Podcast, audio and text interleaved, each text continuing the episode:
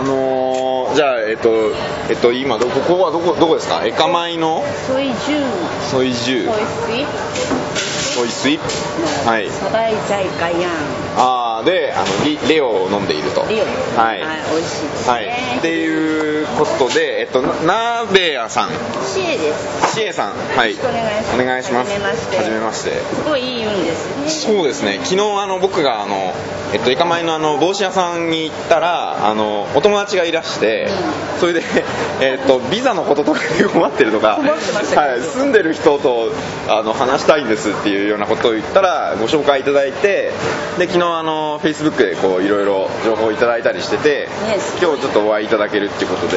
はい。それでポッドキャスト聞いて いただいて、はい。おかあの奥様とのはい。出発前の、はいはいはい。ねあれだけちょっと時間があったんで聞けたねありがとうございます。はい。おか奥様の悩みすごくね不はい。安わかります。不安ですよね。はい、はい。そうそしたら今日このバンコクハウジングガイド2013という。はい。ああおおうんふね区切りはい。地図ここれは今このこれこれスクンビット通りですね、えーこのエカマイ通りここにいますね。ああはいはい。はあじゃあ昨日のあのはここら辺ね。あーなるほどわかりました。い、おすすめはやっぱりこの界隈です、こっちはもう高いです。あなるほど。本楼からもう素晴らしい情報です。ここはこのそっか。で保育園とかのことを考えるとやっぱり保育園をここにありますああこれは日本語の？そうです。日本の保育園。ああ。全くここら辺にしかありません逆にあそうなんだ。はい。あーじゃあここから離れて暮らしてるともうダメとでいう。あのただ駐駐在とか、はい。えー奥様奥様がタイの方で子供がハーフっていう方々は、はい。オンヌットに住んでますね。おおうんあのちょっと庶民的でもあり、はい、あの日本の情報も入りやすいっていうはいはいはい。真ん中で、えーコンドミニアムもどんどん立ってきてます。なるほど。オンヌット。なるほど。ちょっと安いですか？これ離れる方向なんで、あじゃあ今はおすすめですね。あの治安的な全然問題ないです。なるほど、はい、じゃあもうなんかこの辺にこの超離れたところに住むとかはもう全然ない感じですか？ないです。あありえないです。ありえない、はい、それはえっと3年後にしてください。なんでなあのもう日本語の情報とかもないしあのもしくは小学校に一人でも入ってから、ああ、うん。はははその方がねおお母さん同士との情報もつながはいると思うので、はいわかりました、はい。じゃあもうエカマイあるいはオンヌットで探すという、そうです。ありがとうございます、ね。おおもうそんな確信を持って言っていただけるとめっちゃ嬉しいです、全然分かってない。情報ははい。お教えします、ありがとうございます。お仕事情報はもうこれから自分で。そう仕事情報ね。はい。ありがとうございます、はい。であの一番有有いいあかなと思う。はい。ニコラボ。ね。はい。えー奥様の、えーお悩み上のことがだいぶ書かれてます？これは、えー、と海外での子育てを応援するフリーマガジン。はい。でもこれ書いてる方は、えてか編集というかこれすごいですよね。なんかもう今だからあ20 30ページぐらいのやつで、中身が在外修学子女のための進学基礎知識とか、プレママトークそうですね。どんどんお持ちのはい。ご家族用のものこれって、えっと、発酵はソイカロエンだまあこれバンコクですよね、そうですね。バンコクの人のよう。が主婦、えー夫婦がやってます。最近ちょっと子はい。供が生まれた、はい。えー新新婚夫婦さんですね、はい。が、えー、2人で頑張って海外のでのだけどバンコクメイン。でバンコクを海外としてます、はい。はいはいでバンコクが海外と前提ですね、はいはい。日本から見た海外です。はいはい。ああなるほど、うん。でこれはフリーコピーフリーマガジンなのでどどっかにあるわけですよね。はい、はい。そうですね。ありがとうございます。これはサラダはい。な？ソムタムですね。ソムタム。パイソンタムタイ。コムヤン。あこれがあの豚の喉。です。この 今のすげえ おーご飯。これをね、はい。まあ私あんまりいらないんで、はい。こう手でちぎって、はい。こうやっておみおみおみおみしながらこれつけたりなんと。一緒に食べて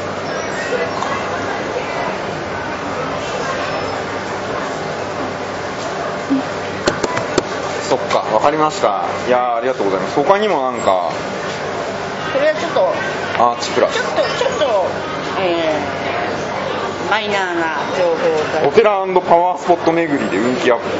最近話題になってそれからこういうの見ると本当にそのタイの日本人の人たちですでに結構大きなマーケットになっていてかつ今から参入するのは無理っていう感じをすごい感じるんですねあのもうフリーマガジンとかめっちゃよに。クオリティ高いのいっぱいあるみたいいや本当すごいですよ、はい。うん、どんどんまた出てますしね、はい。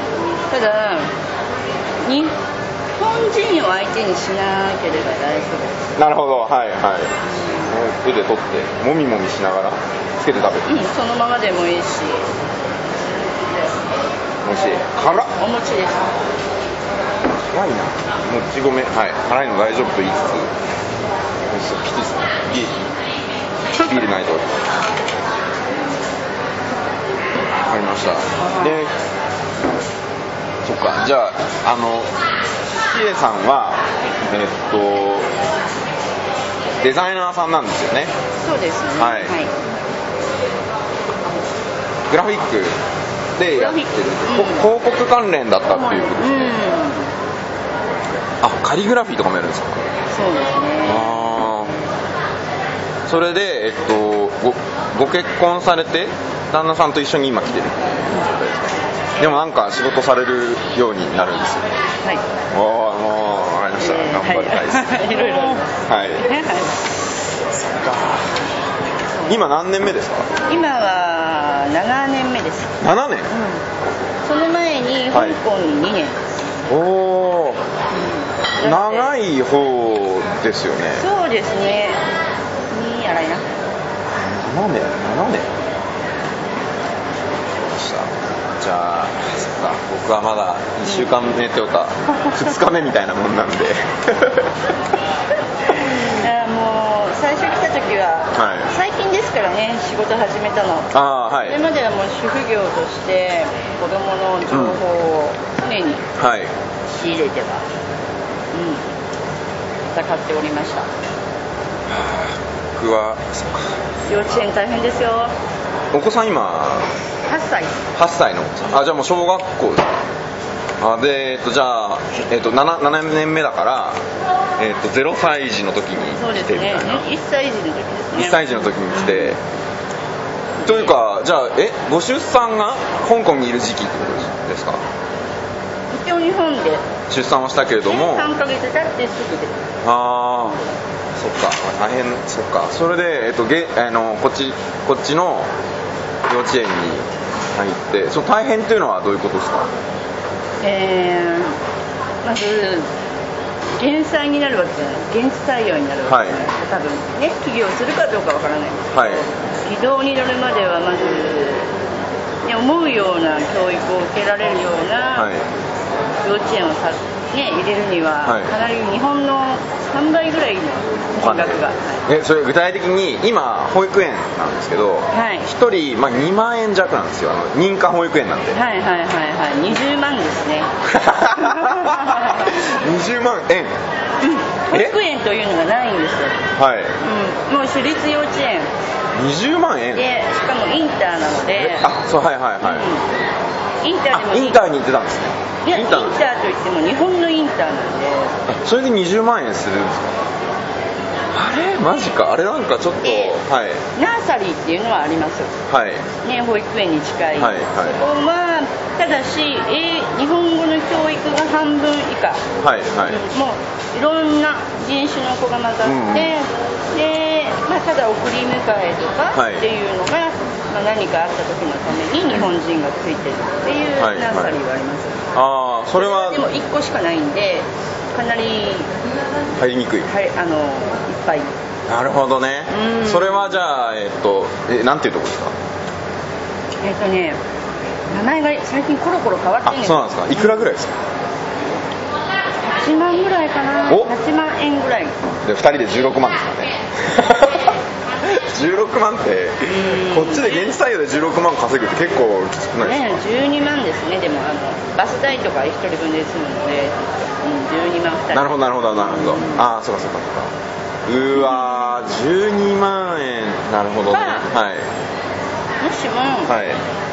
そんなの、えー、と家でねお母さんの奥さんのはい。ねあの状況を見ながら、はい。生かさないでもいい手段もありますよね、そうですね。家で見てると。はい、子供たちを。えーでもそんなの絶対奥さんは無理です。そうですね。無理だと思いますね。飽きちゃって飽きちゃって。メイドですねやっぱり。うーん。なるほど、うん。あの軌道に乗るまでメイドさんとはい、一緒に奥さんとで、うん。うん見ておくっていうそっちの私は、えー香港の時はそうでしたね。ああう辛そうだな。精神的な辛さもありますよね。んでもあのね住み込みとか絶対嫌だと思う。んですけども、その半年我慢してほしいそうすれば本当に快適です。ああ住み込み？住み込み。日本人ってすごくねそこら辺あの慣れてないんでいや想像もしてなかったです。嫌がる人が多いんですけども、香港はメイドを雇う時は必ず住み込みあのフィリピンから買わなきゃいけないんです人。をああなるほど。あじゃあ英語？そうです。はい。ああいいっすね。それはいいんですけど、はい。香港はうんうんうん。タイはタイ人を雇うんでタイ語？タイ語なんですけども、まあはい。英語喋れる人もいますよ。高い。割高です、割高。はいなるほどね。でもねタイで企業していくんであれば、うん。奥様も一緒にタイ語をね覚えるそうですね。というはいはい。として、えすすめです。なるほど。もうね昨日から昨日なんかそのビザの話とかビザ取るってまあ要は僕あのフリーあのねえっと頭の中で整理がついたのはつまりそのこのタイという国にとってはい。その外国人が来て、まあ、お金を落としていろいろ人を雇ってっていうまあだから大きな企業とかなんかその特殊な技術を持った会社とかそういうのはすごくウェルカムなんでビザを出す、まあ、価値がそのタイからすればありますよね。で僕みたいなのとかというかねすごい中途半端なんですよ。あとはそのあの旅行えー、と旅行ビザっていうんですか観光ビザでなんか2ヶ月だけ来てて、うん。なんか例えばコワーキングスペースでこうちょっと仕事をするみたいなデザイナーとかプログラマーとか、うん。ああいうあの働いてるスタイルの人って日本人でもヨーロッパの人でも多いですよね、うん。でそれはまあなんかあのーまあ気軽さもあるしもうポッと来てでえっとこうやっていく。なんか一人でやっていく。だからあの仕事をしまくるバックパッカー的なうんこのスタイルというかまあそのあのーいう感じですね。だからそれはタイの経済にとっては、まあ、別特に別何もないけど、まあ、そういう人たちもは、まあ、観光ビザだから入れるよねっていうことだと。で僕はそれの延長で家族で来ようっていうふうに思った時にビザをきっちりしなきゃいけないってなった途端にタイにとって僕が来るっていうことが例えばちゃんと起業してこっちで事業を行ってお金を生むっていう価値のある感じにならない限りホイホイとビザを出す感じはないなと思ったんですよね。そうですね。はい、それがすごくあだから厳しいんだと思って昨日いろいろビザの話とかいろいろ聞いた時にだから僕が来ることがそのあえて言えばそのバックパッカー的なののすごいやつっていう感じの働く人っていうのをは別にメリットないんで。タイの国からしたら。だからもっと頑張るかなんかやらないといけないんだってことが分かりました。で抜け道探すっていうのもあるとは思うんですけどそれもまあまずお金がかかるし疲れるし賄賂だなんだあとその、まあ、ちょいちょい意地悪されるっていうかそれはできませんみたいなの壁が多そうでだから僕の覚悟の問題もあるなと思ってもう事業としてやりますみたいな。今までフリーに近い形会社は一応ちっちゃいんですけどその一人法人みたいなのがあるんですよ日本に。だけどまあそのそれを持ってくることはできないいやもう作るとなったらこっちであのちゃんと51%現地のあの資本でっていうのをちゃんとやらないとダメそうなんで。ね、はい。あのね一人主婦の方で、うん。えー旦那さん。はいが一緒に旦那さんと一緒に駐在で来たんですけど、はいはい。旦那さんだけ帰っちゃったんですほうほうほうほう、うん。なるほど。その方たちだけはあの居残って、はい。えーしかも観光ビザ。ん観光ビザ、はいはいはい。えー観光ビザかなうんですね。子供と3人でえ？暮らしてるで毎月毎月じゃないです。何ヶ月に何回か。はい。行ってどっか行って戻ってるそれでやってます？えそれでも幼稚園入れなくないですか？入ってますね。あ入れるんだ。普通にただほらお金はね、うん。駐在の方のお金ですよね。ね旦那様からもらってるんで、うん。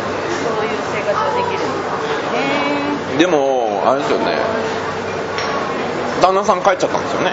旦那さんあのえっと放射線の問題があった時に、はいその近くだったんですよ。はい。会社が。なので、まあ、ちょっと危ないっていうことで残ってくれって言われて残ったんですねなるほど。だからお金が出続けるっていう感じなんですね。ただしビザがない。ああはいはい。いやーもうちょっとなるほど。ななので僕なんか思ったのはその結局そのねあのシェイさんに昨日あのいろいろ紹介してあのこういう人もいるんですよっていろんな人の会社のサイトとかリンクとかをあの送っていただいて見てるとやっぱもう事業家の方々だったんですよね。そのあの仕組みも作って会社も作ってスタッフもいてっていう人しかまあ逆に言うといないじゃないですか。そのフリーランス以外は。あのバックパッキング的な人以外は。だからまあそういうことなんだなっていうことを理解しました。なのでちょっと考える時期。なるほど、はい。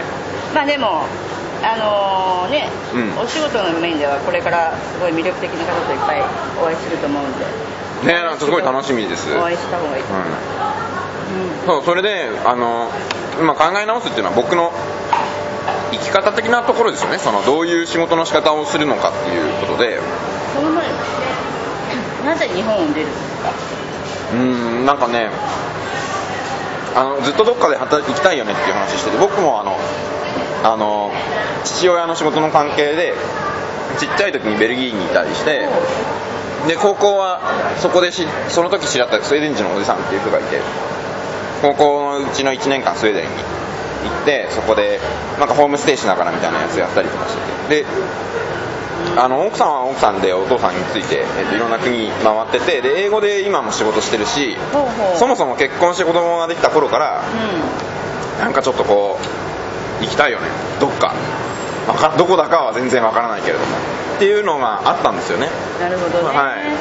ああそれで選ぶタイはいいと思います。あいいですか、うん。はい。あのねアジアになるとは思ってなかったかも。いやわ全然あのリアルに考えるみたいなことをやってなかったんで分かんなかったですけどまあでも、うん、ですごい今僕から見たそのタイバンコクっていうのはうーん、まあ、さっき言ったその事業として行くならあの迎え入れてもらえるだろうっていうこととあとね物価とかそういうのは別に安くないと思ってなんか今ね、はい。少ないですね、はい。びっくりしますよ。暮らしていくのも別そんなになんていうかなんていうかそのそれがあるから生活が楽になるっていうような考えは、はい、もうダメなんだなということがよく分かりました、そうですね、はい。日本食を家で作るとなると日本の3倍かかはいねえだから子供たちが食べ物をねどういう風になれるのかなとかは思うんですけど。ここら辺の心配はね住んでからした方がいいですよまず住めるかどうかだけそうですね。把握して、うん住んでしまえば誰でも、うん、うん。本当ねお金のない方で大臣でん育っていくんで、はい。人というのは。ね、うん。大丈夫ですそうあまあねで子供たちのこととか思うとまあなんかちっちゃい時にどっかいるのはあの全然あり派なのでまあさ最初言葉全く分かんなくて苦労するかもしれないんですけど まあやっとけと。今チャンス。はいあ今チャンス。おいいですね。はい。小学校3年2年3年になったら大変です。あそうですか。えーそれは2年3年になってから来たら大変。そうです。ああそりゃそうですよ。すごいギャップだと思いますね。はい日本の小学校から、まずお母さんも大変ですよね、あー。うん、毎日朝お弁当でしょ？あー給食っでやっと終わったのにはい。中中学校までずっと勉強です。ああ大変だ。それをあやさんあやさんっていうのは私で日本人が使う、はいえでしょうお手伝いさんのこと？を、はい。あやさん。あやさんはいはい。が作ってくれるんですか？そう作ってくれる人もいるし、うん。何もしなくてよくなっちゃうんで料理だけは自分でやるっていう。はいはいはい。なるほどなるほど。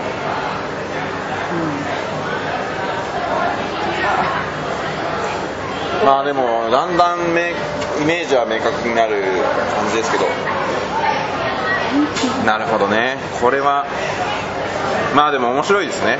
じゃあまあチャレンジするの。僕はそのウェブのやつサイトで作るので今仕事してるんですけど。うーん。具体的にほら昨日言ってた？はい。ああいうねうんうん。予約制のとか以外には何かあるんですか、あまずそそもそもあの、えっと、日本で今やっている仕事とかをあのそのまま今もずっと続けていくっていうので,、その十分できますからね、はい、で僕のその収収入のダウンをしないっていうのがまず一つあるかなっていうのは思ってて。でその先えっとあのータイに住んでる日本のウェブ制作者でタイの制作チームと一緒に組んでるっていうことで例えばあのタイ進出をしたい日本企業とかすでに進出している日本企業の何人かみたいなことができる口があればそういうのをやってったりどっかの昨日の話だと、えっと、スパですね。あのなんかすごいいいマッサージのやつのサイトとかはちょっとパッと頭に思い浮かんだけどもまあああの人電話してないわ。あ電話しなきゃ。そうそうそうそういうのとかまあいろいろ探しながらって感じですね。あのねそうですね。そうそうスパのね話昨日ねなんかいやいや口コミと電話だよ直でみたいな。もう行くとこ決まってるしっていうね、うんはい。そうなんですよ。そうなんだと思って残念って感じ。大体決まってるんですよね、うん近場から入るんで、まあはいはい。近くに絶対何店舗かあるんですよ、うんうんうんうん見てるとこねそしたらもうだからいやあのー結局現地のだあのそう。で、えっとバンコクで日本人を相手に、えっと商売をするってなった時に、はい。あの現地にすでに住んでいる人っていうのと観光客っていうのでもうばっくり大きく分かれますよね。はい。でもう昨日話を聞いて現地の人向けって、まあ、そもそも頭になかったところもあるんですけど、まあ、無理だと。そのもうだってみんなで情報をこう、まあ、常識もあるし、こうスパといえばここだよねみたいなのもあるしもう電話しちゃうしちろんあの広告の仕方によっては、はい。受け入れられる。分かんないですね。難しそうですね。まあでもそうでもそういう話どんどん聞いていく。だからどんどん思いつきながらあのー調べていったらやっぱりダメっていうのを繰り返してなんか最後に1個見つかったらそれもやり始めてっていう感じだと思いますけどね。だからそう。ね。一つちょっとね斬新なあでなんかこれはそうあれで一発当てやがったあいつみたいなやつですね。そういうのが見つかるとすごく嬉しいですけど。はい。そう。であとはもうもう最初はですねあのいろいろそれこそ考えたらなんか観光客用のなんかウェブサイトとか今バンコクナビでっかいでっかいというかもう写真もいっぱいあるし取材もめっちゃしててみたいな。ただ僕あの前回あの遊びに来た時になんかないなと思ってすごい不便だしよく見栄えもよく分かんないしなんかよくわかんないサイトだなと思ってすごいちっちゃいやつなのかなと思ってよくよく調べたらめっちゃコンテンツあるしもうあの検索してもいつも出てくるしこれ戦ったらダメだと思ったんですけど一番最初はあの観光客用のサイトで綺麗で分かりやすくってめっちゃシンプルなんだけど写真となんかいろいろあってあとシステム組み合わせていろいろねあのえー、と地図とかホテルとか食べるところとかあのプログラムでどんどん生成していくみたいな。そういうのを作ってやろうみたいな。まあだから思ってたんですけど、あのバンコクナビをよくよく見ると、まあ、戦ってはいけない。はいこれ終わり。これもうダメって感じじゃないですか。まずね。だかでその後あの日本にいるあの僕あの僕一緒にあのあのまあ、友達のエンジニアの方となんかホテルのサイトで日本語がない。日本語がなくって英語とタイ語だけのホテルとかを回って片っ端から日本語化していく。同じものでそういうものを作ってあげて日本対日本に対してのマーケティングの手伝いを例えば5万円とか無料とかで作ってあげて月額ね1万円とかそれもらうのでやっていって30社あったら30万円じゃないですか。そういうのでどんどん増やしていって展開するっていうのはどうっていうのがあったんですけどちょっとまあ聞くと,、えーとそのえーとホテルブッキングドットコムとか、えー、となんだっけなほ Agoda。Agoda はいはいはい。もうそこ強いしあのサイト欲しいと思ってないみたいな。うん。だからまあそれがもしね、すごく、まあ、ちょっと市場の状況は分かんないんですけど、もし、えっと、競争、ホテル同士の競争が激しくって、例えばリスティング広告とかもやりながら、えっと、 Agoda に頼らないやり方を探しているホテルがもしあれば、手伝えるかもしれないけど、でもなんか、その市場の様子もよく分かんないんで、ヒアリング必要なんですよね。で、それも、まあ、い一旦ちょっと置いとこうと。で、なんか似たようなことで、で、で、スパや。スパは、えー、と価格帯わかんないんですけど例えばなんか街スパホとかえいいい家スパ？お家なんなんだかあのとかで例えば数万円するようなやつとかってないないんですかね？いく。大体。ありますよ、はい。そういうところのフェイシャル。あフェイシャルね。はいはい。なんかそういうののサイトも見てみると、まあ、日本語あってもしょぼいかないないところも多いんでそのホテルで考えてたことをスパでやるというのをちょっと考えたんだけど、まあ、どうも今それもみたいな。だからこれをあとご50回ぐらい 情報を集めながら繰り返してなんか見つけるっていうことかなとか。ああなるほどね、はい。今ね、まあ、そんな中でも日本人の、うん。日本に日系の居酒屋とか飲食店がすごい来てるんですよ、はいはい。今度うちのそばに、えー、てっぺん。えてっぺん？てっぺん。はい。てっぺんという居酒屋、えー、居酒屋甲子園っていうはい。テレビがあるんですけど、うん。それにそれを主催しているなんの渋谷とかにもいっぱいある。あそうなんですか。はい、うん。はそこがまあ乗り込んできたり、い、へえーえ知らなかった。なるほど。いっぱい来るんですね。それに関係する人に最初は、はい。すぐなくなると思うんですけど、うん乗った方がいいんじゃないかな。居酒屋ええっとえ飲食はいはいはいはい。飲食店すごいですね。あそうなんですか、うん、戦争なんですけどそれに乗っかる仕事をやるやると面白いんじゃないかな。あーえっとですねいあのえっとですねに日本でそのウェブの制作会社を経営されてる方がバンコクに来て今あのーあのーあのルームルームルーム TV のあの山本さんの友を、えっと、紹介してくださった方がいるんですけどえっとえっと、あのちょっとお名前出していいかあれなんですけどでその方は、えっと、んから聞いてあ面白いなと思ったのは例えば僕が今考えてたこと全部その個別のお店にお金出してもらって作ろうっていう感じなんですけどそうじゃなくてたその方がやろうとしてるのはそのメディア？でかつその方はえっとスイーツのお店を狙ってしかもタイ語なんですよ。でその日本で培ったそのシステムみたいなやつがまだこっちにないのでそれでやると。でなんでそのか個別のお店のページじゃなくてお店なんですかっていうようなええ。話をあメディアなんですかと。要はリストですよね。アゴダのスイーツ版みたいなそうそういう感じですって言ったらなんかタイのお店の人たちって別に自分のホームページを作ることにお金をかける。ね。うん、あやっぱそうなんですか、うん。っていうのがあってそれよりは自分がメディアになるべきだとメディアプラットフォームを運営する側になってそこで広告収入とかを取るようなモデルじゃないときついですよっていう話を聞いてなるほど。と思ったんですよ。ね昨日あのシェアしたあの、えっと、スパの,、あのサイトあったじゃないですか、はい。あそこはなんか日本からもタイからも電話すると日本人がおそらく出て送迎もやってくれて予約も代行してくれるみたいなシステムだと思うんですよ。で本当は観光客、はい。観光客向けだと思いますね、うんはい。そう。ですよね観光客もね100万ぐらい来るんでこれもうねすごい大きいし半分はバックパッカーなんでね。あバックパッカーなんだ。バックパッカーはじゃあこれで50万じゃないですか。で残りの50万人のうち昨日その指摘があったのが要はツアーだよと。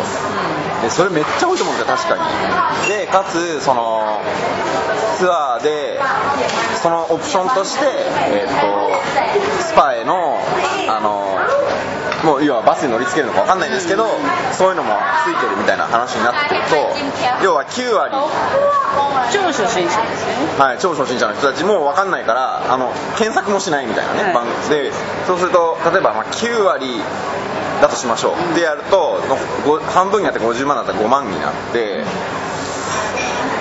5万人もいるのかな、うん。あいいね。5万人が検索してあそこで1年間5万 PV あるとは思えないんですよね、ねスパに行きたいと思う人がそのうちの1割だとすると5000人じゃないですか。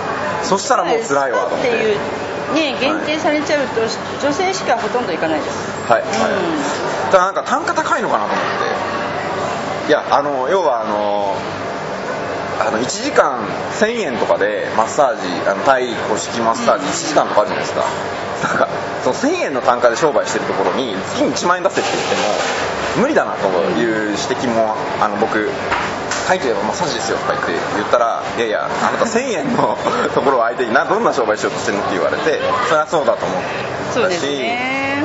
どっかでね一一回情報例えば僕だったらそのお父さんお母さんあの義理の空母になんかマッサージといえばどこですかって言ったらあじゃあこのカードもらってそのポイント貯めてきてよって言ってもうその口コミでうん。いきなり行っちゃうわけで、ないわと。で今のスパも今僕初めて計算しましたけど100万人が半分バックパッカーで50万になり、ツアー客が、えー、と9割だとして5万になり、女性でもう2500 2万5000円で、検索する人1割だと2500人なんで、まあ、無理だなと。これで、まあ、はい消えたみたいなことなのかな。どうしたらいいんだろう。えーまあでもそういうのを繰り返していく感じだと。思うそうですね。これから会う方は逆なんですよ。タイから日本への、はい。えー進出ですね。のタイプのあ会社なので、はい。はい。はい。うん、逆の意見も聞けると思います。ああそれいいですね。それは、えっと、法人相手ですか？えっ、と学生です。あへえあ。大学生。大学おー。斡旋っていうやつですか？私はい。はい。はい。はい。はい。はい。はい。あのこの間あの日本の代々木公園であの、えっと、タイフェスティバル。であそこでなんかねあのインタビューしたら、うん。うんなんかすごいでえ何人って言ったっけな？でもね2000人とかそんなもんだって言ってましたその時はうん。これから伸びるんだと思うんですけど。すごいあの日本に対しての興味を持ってる方が多いので、うん。逆だと思いますあーそれありですよね。例えば日本語を勉強したいタイの人とか、日本に旅行またはビジネス就職をしたい。あー。そういうえー興味深いですね。話聞いてみたいです。まあ僕が同じことやるってことはもうないと思うんで、そのいろんなお話聞いてやれるとすごいいいな。と思います今なんか中国人より多いんですって？秋葉原タイ人が。あそうなんですか。まあなんかへえそうらしいですただ羽振りも、タイあの中国人と違っていいので、すごくあそうなんですか。うん。タイって物価安いしその給料水準がうん。あの日本と比べて低いじゃないですか、はい。いやうん。貧富の差が激し激しいですはいはい。うん。あのーお金持ってる方は日本人よりお金持ってますので、うんうん。それは、えー、60%じゃないんですかね。ここら辺だとね、もうほとんど私たちなんかみんなお金持ってます。ここら辺に住んでるの人たちは。方は。はいはいはいはい、あの普通に働いてる、まあ、いわゆるサラリーマンっていうのは郊外から出てきてるんですよね毎日、うん。なのでここら辺の、ね、トレンドを、うん、うんいかに感知してなるほど。カフェさんのベカバイにはい。拠点はい。ミニカフェでしたっ J カフェ。け J カフェさん。はいはい。クリスクさんですね。あはいはい、そっか。クリスクさんはそういうのをやるんだ。なるほどね。そうだからタイに住んでいることのメリットを生かすとするとやっぱり、まあ、タイ日本間っていうふうに言うと日本からタイに来る人たち住む観光とはの別があるけれどもっていうのもあるし日本からっていうのもあるわけですよねちょっと先目先を考えるんであれば、うん。タイ人をターゲットにした商売をするべきかな。とはい思いますはいはい。乗るまでがちょっとね軌道に乗るまでが大変ですけど。そうですね。うん、こっちの方がまだ視野は広くなる。うん、だしその市場の大きさとしてもえっ、とあー調べたの忘れちゃった。にまあでもバンコクええっ、とえー何人だったっけな。ちょっとどこやっちゃった数字頭に入んなくて困っちゃいますけどでもあの人がめっちゃ多くて若いしあとこの間あの僕あのえっと、そのお父さんお母さんにあの連れて行ってもらったのがあのちょっとなんか郊外の方にあるイルカショーとかゾウのショーとかがあるあのはいはい。動物園行ったんですけどなんかご飯食べてたら向こうの方からなんかピンク色の波が要は小学校多分1年生が数百人バーッと来てこれいつ終わるんだと思って終わったと思ったら緑色のシャツの2年生がまた来てみたいな。でへー。この人たち全員要は大人になって働いてお金を生み出すようになって消費者になって日本に行きたいっていう人もいるかもしれないしっていうことを考えるとその現地の人をに向けたビジネスっていうのはやるのはなんかまず気概として熱いですしあのいいなと思って確かにそれはやりたいですね。はい。えっ、と何調べてた？あそうだ。忘れてた。これだなあ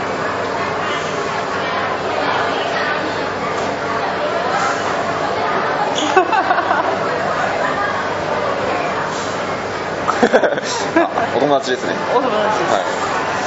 中妻さんです。あさ昨日初めて知りましたその言葉を。えっとそうですね。120万人でタイのあ人口とかのメモどこやったかな？えっ、とよ。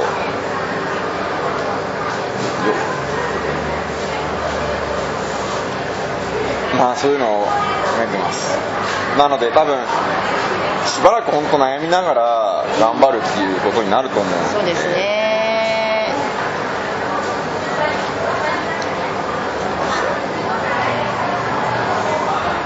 なので今日あのご紹介いただく方とお話しするのも楽しみですしで、ね、面白いですよね。コンサルタントさんもね、はい。僕はあの顔の広い方で、ええええ。何何コンサルなんですか？そのこっちでのビジネスを尋ねるあソーシャルメディア、あそうなんですね。ソーシャル。うん。いやあと何でしょう？企業企業。はいはいはい。あの会社設立サポートとかですか？そうですねはいあそうお話伺ってみたいです。うん。じゃあちょっとこのこの辺でもうはい。37ごい。分はい。今チェックインしました。え？チェックチェックもしました。あお金ですか、はい。あわかりました。じゃあはいありがとうございます。シエさんでした。ありがとうございます。いやー